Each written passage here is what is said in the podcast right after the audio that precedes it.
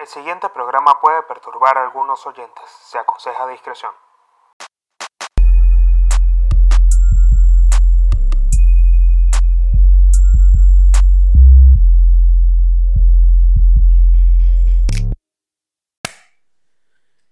Bienvenidos a un nuevo episodio de Códigos de Honor con el Pablino. Les doy las gracias por estar escuchando un nuevo episodio del podcast. Si están en Spotify, en Apple Podcasts y en las demás aplicaciones en las que se encuentra Códigos de Honor, denle seguir al podcast, dejen una reseña o una puntuación de 5 estrellas si les gusta este podcast. Si no les gusta este podcast, claramente dejen de seguirlo porque eh, me motivan mucho los comentarios que dejan en el canal de YouTube principalmente eh, y me llama mucho la atención que las personas que no están de acuerdo con el contenido del podcast, pues eh, dejan comentarios eh, que reflejan mucho su sabiduría y su falta de voluntad para poder crear un canal donde ellos puedan también expresar su opinión. Y prefieren hacerlo descargándose en los comentarios pensando que la gente les va a dar importancia. Igual ustedes ayudan a que el algoritmo siga recomendando el video y que este canal siga creciendo. Para ustedes también hay un abrazo y gracias. A los que están en YouTube, suscríbanse al canal, activen las notificaciones porque así esto les permite saber cuándo se publican los nuevos episodios de Códigos de Honor y los demás videos que suben la plataforma. Este, a ver, estos estos videos, principalmente los episodios del podcast, se suben todos los domingos eh, en horario especial de las 6 de la tarde, 6 y media de la tarde. Yo cambié el horario principalmente por el tema del, caso que estoy llevando de 1.91. Tuve que cambiarlo porque yo anteriormente publicaba los episodios a las 8 de la noche todos los domingos, para los que ya venían escuchando podcast. Para los que pertenecen a la comunidad de códigos de honor y que quieren sumarse a contenido exclusivo, claramente tengo la comunidad que va creciendo en el Patreon, que la dejo en la descripción de los comentarios para que puedan suscribirse a, contenido exclusivo de los episodios del podcast, contenido exclusivo que es sensible para el canal de YouTube. Y tres sesiones de asesoría legal por mes para, lo que para los que les interesa mi servicio como abogado, como asesor legal.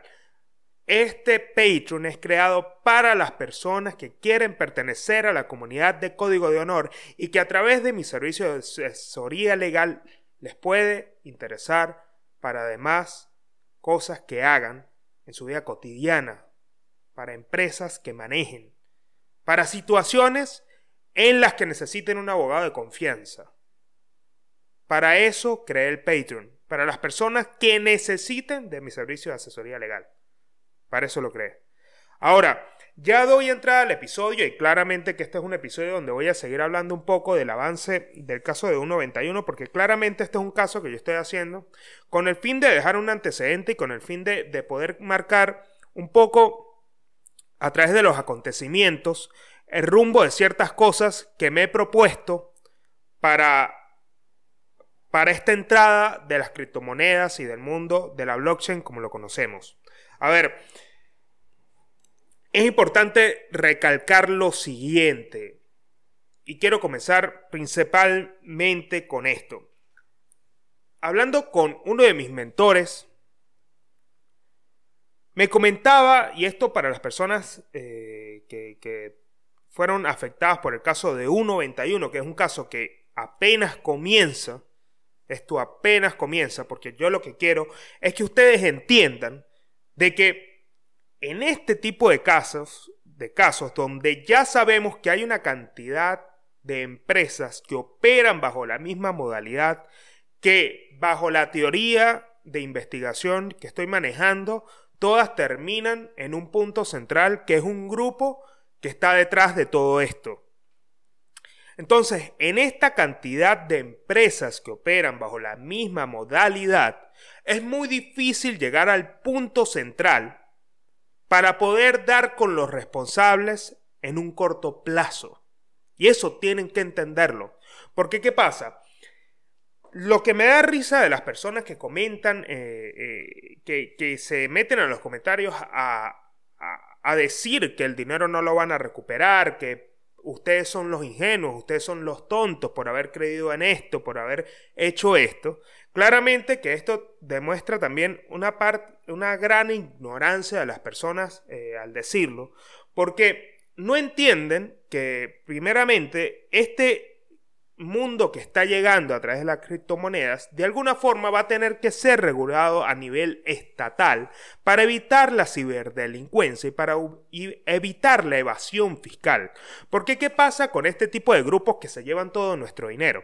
Primero, eh, quiero comentar este punto importante que fue uno de los, de, los que me comentó uno de mis mentores para pasar a los demás puntos que voy a abordar en este episodio.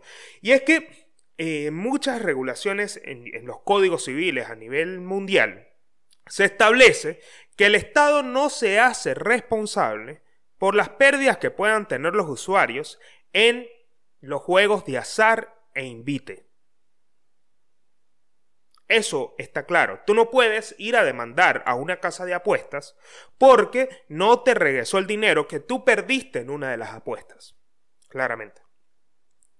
Entonces, esto es lo que hace que muchas personas caigan en el pensamiento de que el dinero fue perdido del todo y que no se va a hallar nunca con los responsables y que tenemos que vivir bajo el silencio de no poder quejarnos por las cosas que suceden. Porque lo que entiendo es que muchas personas que dan todo por perdido y muchas personas que dicen es inútil quejarse, es inútil intentar hacer algo, son personas que están acostumbradas a perder claramente.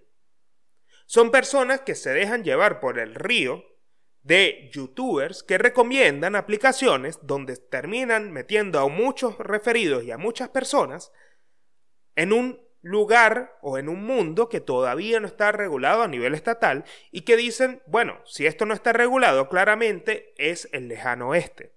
Claramente es un lugar donde hay demasiados tiburones que se van a comer mi dinero, pero yo me arriesgo a ignorancia y a sabiendas que lo puedo perder todo. Pero no están entendiendo el más allá de la situación que se está presentando acá. Y eso es muy importante aclararlo. Las personas que se quejan y que tratan por ingenuos a las personas que intentan hacer algo en este mundo que está llegando, son personas que están acostumbradas a perder y que no han tenido los huevos suficientes para denunciarlo. Eso es una realidad. Por eso yo invito a las personas que se quejan y que dan todo por perdido y que saben, o sea, son sabiondos, la verdad es que admiro su sabiduría, a que inviten y eduquen a la gente en este marco que se está ampliando a través del mundo de las criptomonedas. Porque si son muy valientes para dejarlo en los comentarios, por favor, difundan su conocimiento, divulguenlo, porque el conocimiento que se queda en ustedes no sirve para nada. Entonces, en este marco regulatorio de las apuestas de azar e invite, los gobiernos no se hacen responsables por las pérdidas de las personas que participen en este tipo de juegos.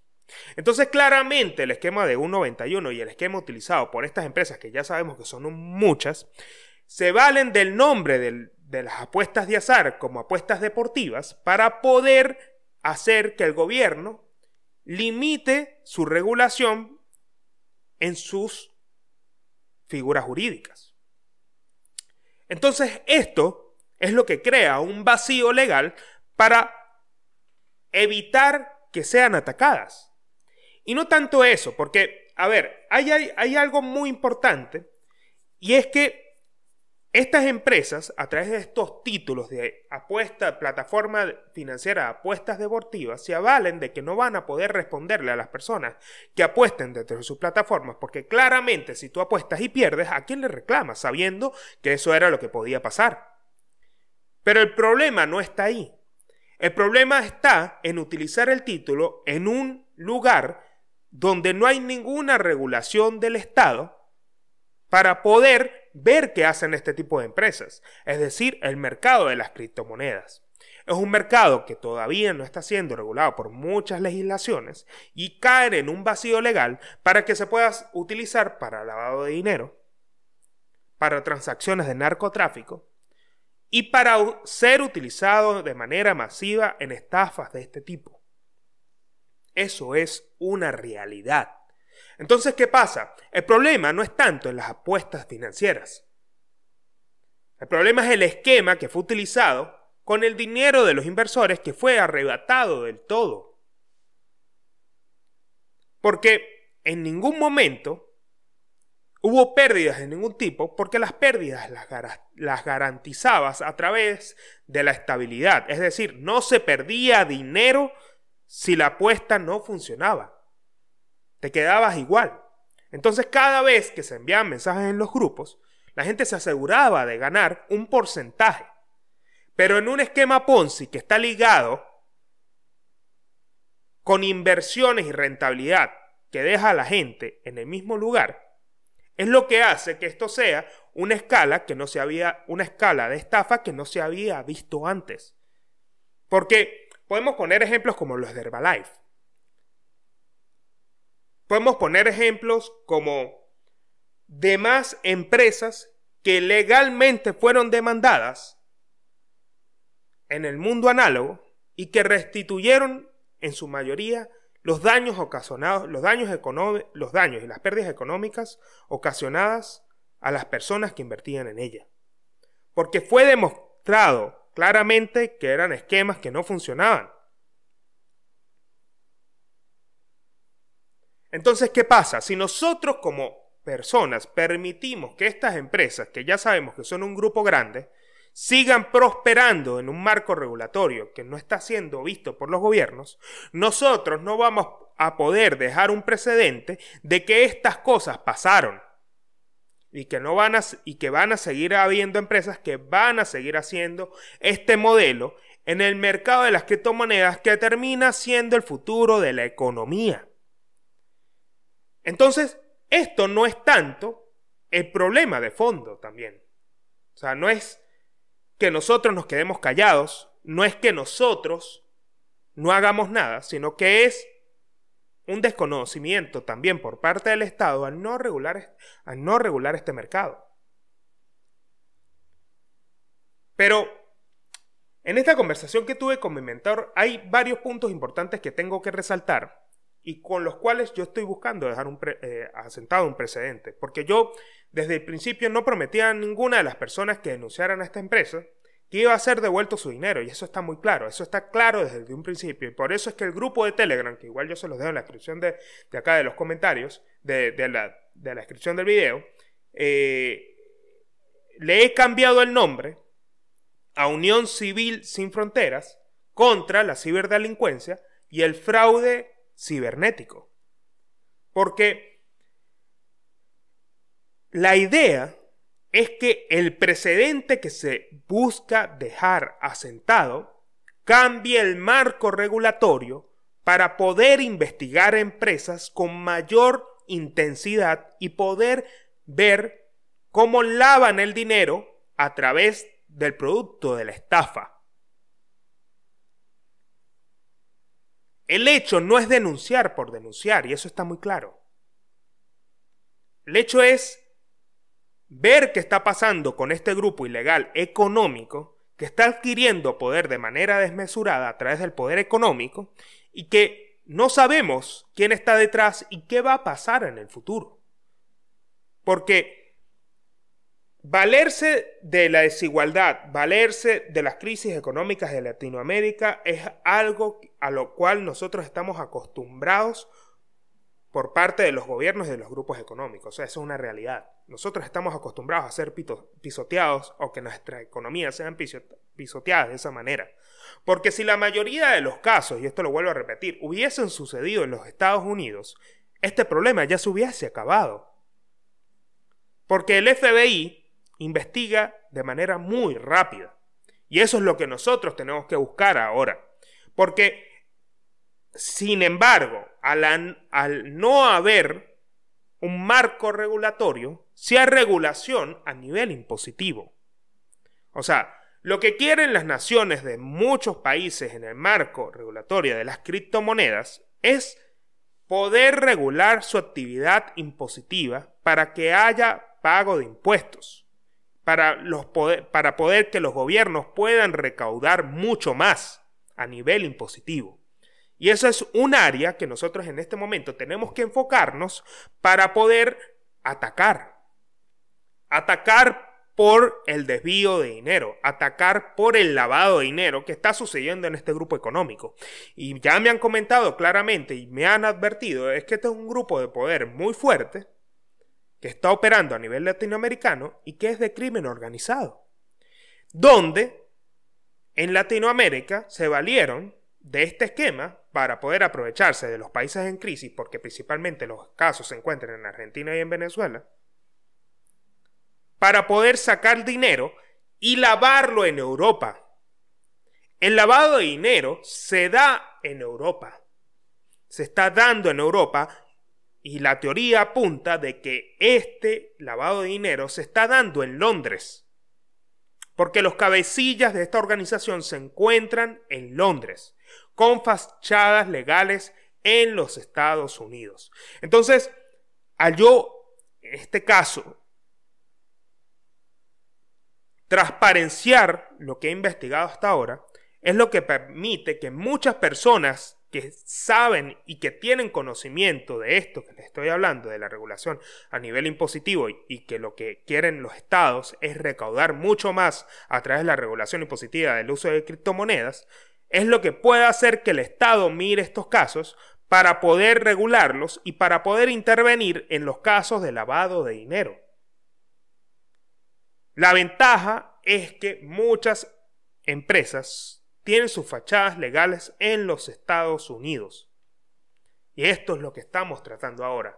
O sea, ya hay muchas personas que me han escrito de estudios jurídicos presentes con, con presencia en los Estados Unidos, donde tienen el conocimiento de esto y que saben que detrás de, la restitución de daños, primero hay mucho dinero, y esto hay, algo que quiero dejar claro, de que las personas que han decidido colaborar en este caso, que son varias las personas, porque ya, yo ya este caso no lo puedo considerar mío, porque muchas personas que ya están interviniendo, eh, profesionales en la materia que se encargan de poder investigar este tipo de casos y el uso de las criptomonedas, saben que detrás de este caso hay mucho dinero, el cual hay que investigar. Porque ustedes piensan que el gobierno se va a quedar tranquilo cuando descubran la cantidad de dinero que, la cantidad de dinero que se le fue quitado y del cual no pudieron obtener impuestos. Ustedes piensan que eso lo, pueden, lo van a dejar pasar. Pero lo que muchas personas consideran difícil es poder llevar este caso a instancias jurídicas internacionales. Pero son personas que realmente no tienen desconocimiento de este mundo y que solamente quieren opinar por opinar. Y esto es totalmente entendible, de verdad que lo entiendo. Y que ya las personas que se encuentran en el grupo de Telegram, eh, a mí principalmente me dan, eh, me da mucha alegría poder contar con personas que sean eh, tan capacitadas en el sentido de, de poder entender, poder comprometerse con la lucha. Y más que nada con la lucha es que esto el reflejo del grupo y el reflejo de, lo que pasó es eh, un reflejo de las personas por, la necesidad de poder sentirse protegidas, de poder, poder sentirse seguras a través de un grupo que, vi, que, que brinda información, información que más que verás sea útil para poder ellos tener confianza en las acciones que van a tomar para poder invertir en muchas otras empresas. Porque el déficit de, educación financiera, el déficit que existe eh, a nivel latinoamericano con respecto al uso de las criptomonedas es grandísimo. Es muy grande, me doy cuenta, porque ya, ya, ya eh, me topé con una persona en el grupo, que también esto lo, tengo, lo, quiero comentar, es que una persona en el grupo eh, me comentó de que todos los grupos que fueron creados después de la, de la caída de esta, de esta empresa fueron utilizados eh, con el nombre de, cómo denunciar a esta empresa, de, de utilizar ese nombre para poder meter personas y así dentro de estos grupos poder buscar referidos para otras aplicaciones y poder desviar el tráfico de personas a través de la necesidad y de la frustración para recuperar algo de dinero en otro tipo de empresas que operaban bajo la misma forma. Y el rastro que ha seguido de todas las empresas termina dando que es el mismo grupo que termina llevando hasta este momento la sede central a Europa. Y esto es lo que más me deja impresionado de todo esto. Además de, eso, eh, a mí me, me, trae, me, me hace pensar mucho que el marco regulatorio en este momento de las criptomonedas acá en Argentina ha permitido de que también exista una oportunidad a raíz de toda esta crisis, de todo esto que viene aconteciendo. Y es que se pueda, nosotros eh, hayamos podido crear una unión civil de una unidad forense de criptomonedas. Que esto es un anuncio que yo quiero hacer para todas las personas que quieren unirse estando acá en Argentina. Nosotros en este momento estamos necesitando de aproximadamente 15 personas que quieran pertenecer a esta unión civil para poder presentar al gobierno de la ciudad el estatuto para conformar esta asociación. Porque necesitamos crear una unidad forense de criptomonedas que investigue a estas empresas, que divulgue información acerca de la ilegalidad o de la legalidad de empresas que puedan valer en el mercado las inversiones y la confianza de las personas que quieran participar en él, que quieran invertir.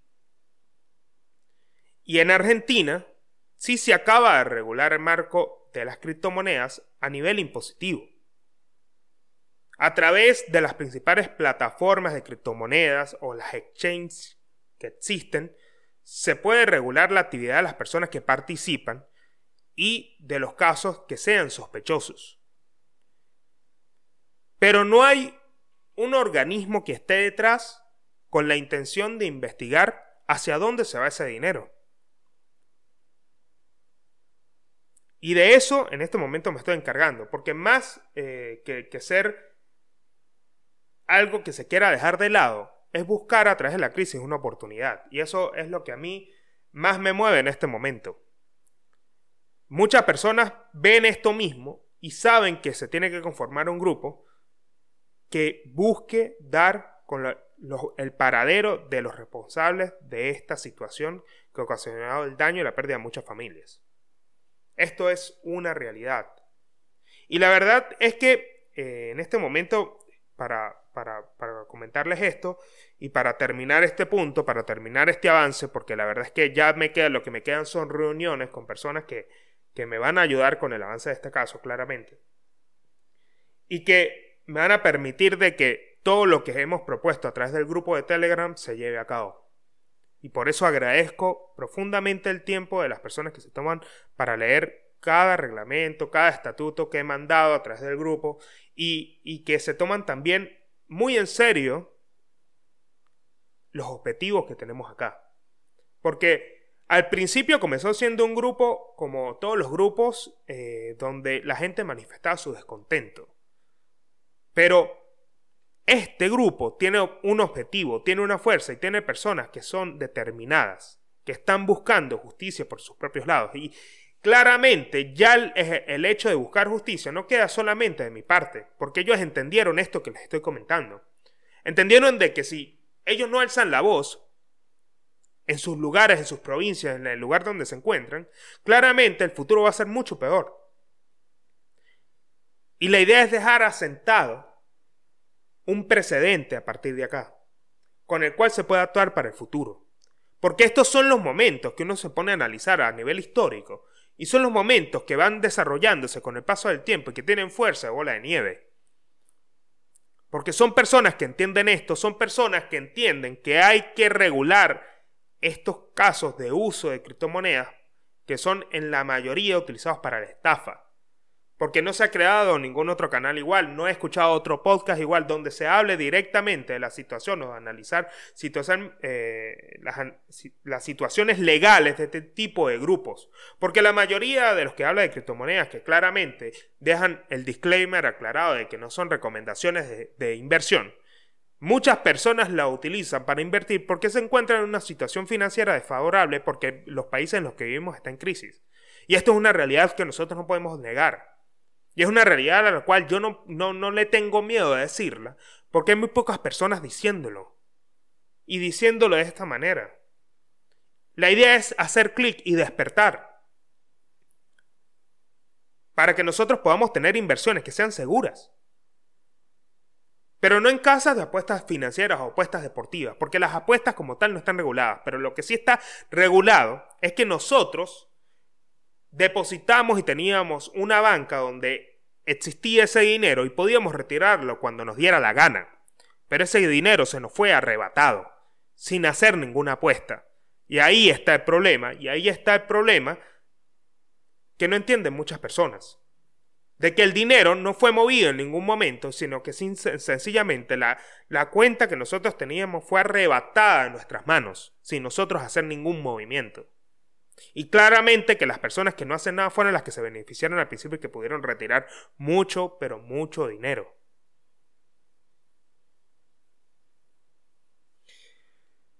Y para hablar, eh, cuando yo hablo de este, de este tema de la, de, la, de, la, de la asociación civil, quiero hablarlo desde este punto de vista de que la asociación civil siempre, cuando se constituya con personas capaces y que quieran llevar esto a término y que quieran sacarlo para convertirlo en una gran asociación civil para poder regular, tengo que pensar también en lo que está pasando en Texas, lo que pasó recientemente en Texas, que es una noticia que no puedo dejar de lado porque claramente este, este es mi podcast y voy a hablar de lo que me dé la gana, pero esta es una situación legal que a mí me llama mucho la atención.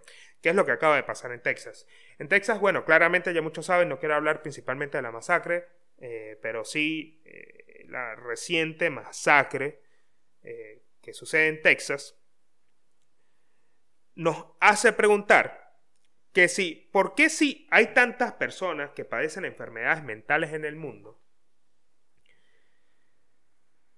Los principales casos del reflejo de la violencia de estas personas que tienen este tipo de enfermedades o padecimientos mentales, que los hace, los hace tener una actitud violenta y antisocial frente a la sociedad, se den en Estados Unidos. Eso es una pregunta que nos tenemos que hacernos. ¿Por qué si existen tantas personas con enfermedades mentales en el mundo? Los principales casos de violencia se encuentran en los Estados Unidos. Y es por la venta indiscriminada de armas, principalmente en el estado de Texas.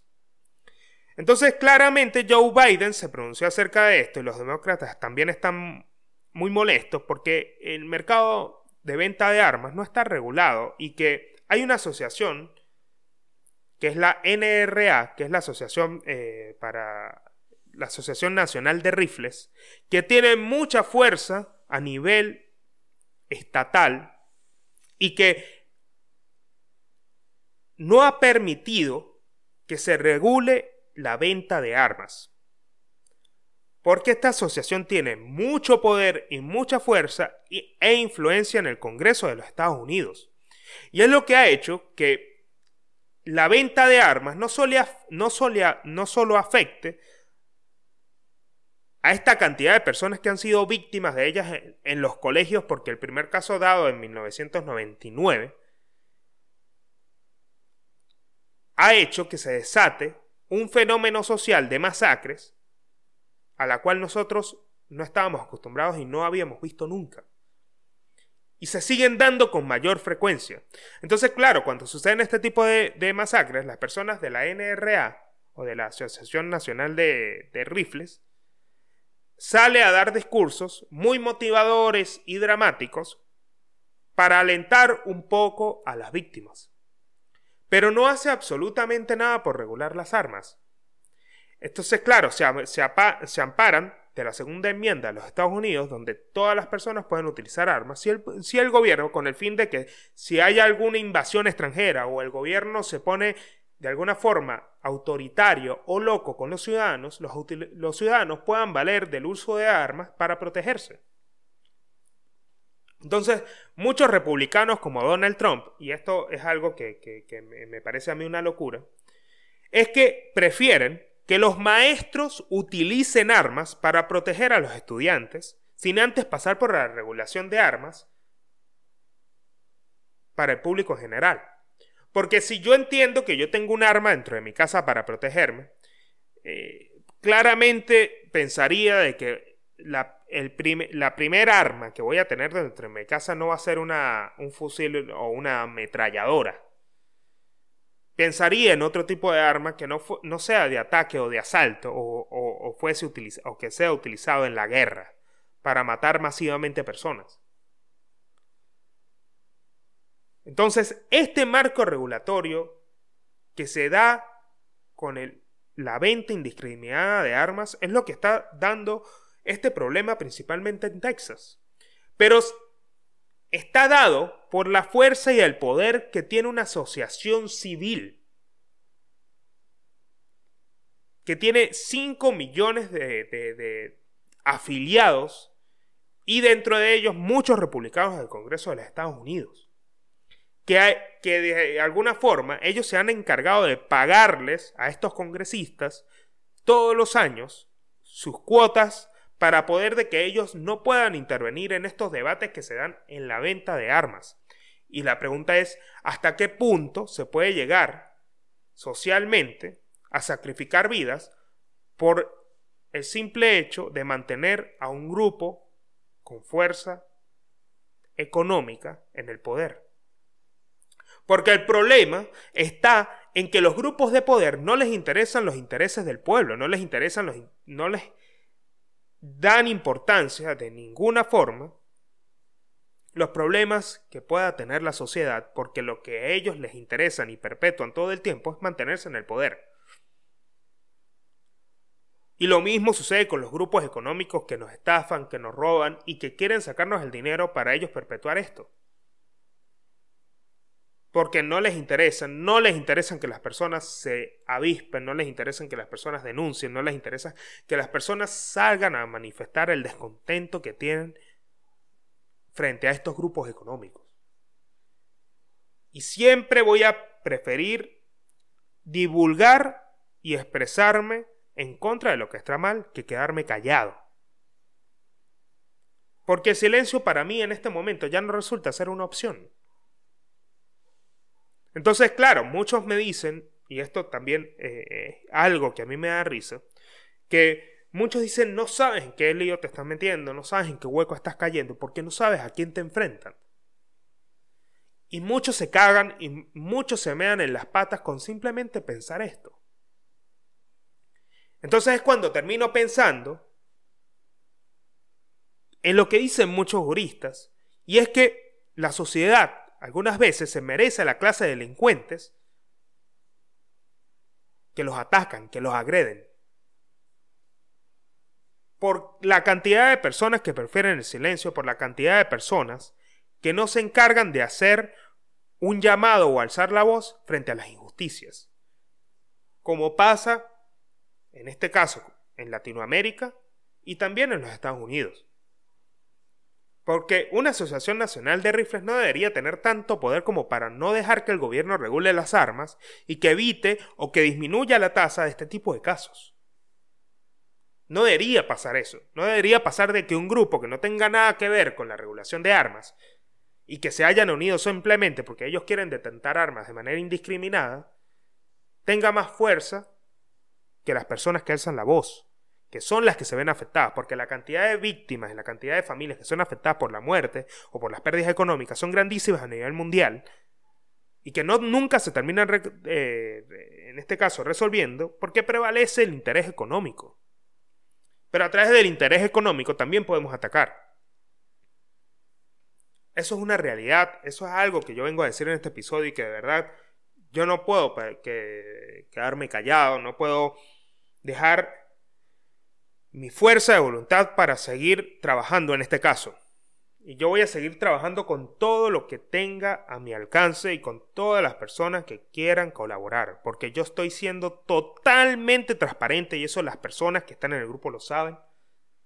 Porque mi intención de esto no es, no es lograr un fin económico, porque yo no vivo de esto. Tengo cosas atrás que me respaldan claramente y no tengo por qué decirlas en el sentido de demostrarlas. No vivo de eso a mí me impulsa es el deseo de hacer justicia, me impulsa eso por lo cual yo uno juré una vez en la universidad defender. Y eso se quedó grabado en mí para toda la vida, porque yo sí me tomé en serio el juramento que hice cuando me gradué. No como muchos abogados cagones, no como muchas personas que se mean en las patas con el simple hecho de pensar en un grupo económico que tiene más poder que ellos y que les da miedo hacer, hacer un llamado o alzar su voz frente a las injusticias. Eso se lo dejo a todos ustedes, eh, las personas que eh, se toman el tiempo de escuchar el podcast, que claramente están eh, de acuerdo con esto y, y que han podido compartir toda la información que se, que se, se maneja en el grupo. Les pido que si ustedes no se encuentran en el grupo de Telegram, vayan al grupo de Telegram. Yo se los voy a dejar en la descripción de este video para que ustedes se unan al grupo de Telegram si no se han unido y vean todos los antecedentes y todos los presentes que hemos dejado ahí asentados. Toda la información se encuentra ahí, los avances del caso se encuentran ahí y los próximos pasos también se encuentran ahí. A todas aquellas personas que se quieran unir a la Unión Civil de Unidad Forense eh, de criptomonedas acá en Argentina, les pido por favor que me escriban a través del grupo, que me envíen un mensaje o un DM en mi cuenta de Instagram, arroba el Pablino. Y para las personas que se encuentran interesadas en mi servicio de asesoría legal y que quieren pertenecer a la comunidad de códigos de honor y obtener beneficios exclusivos de esta comunidad, como episodios exclusivos, como contenido sensible que no se puede subir al canal de YouTube, a través de mi Patreon, les dejo el enlace en la descripción de este video para que puedan unirse también. Por tan solo 5 dólares mensuales.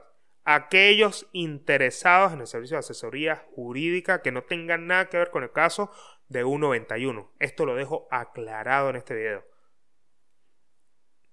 Les mando un fuerte abrazo. Gracias por escuchar un nuevo episodio de Códigos de Honor. Si les gusta este video, compártanlo. Recuerden que también lo pueden escuchar por Spotify Apple Podcast y las demás aplicaciones en las que se encuentra Códigos de Honor. Nos vemos en un próximo episodio. Bye.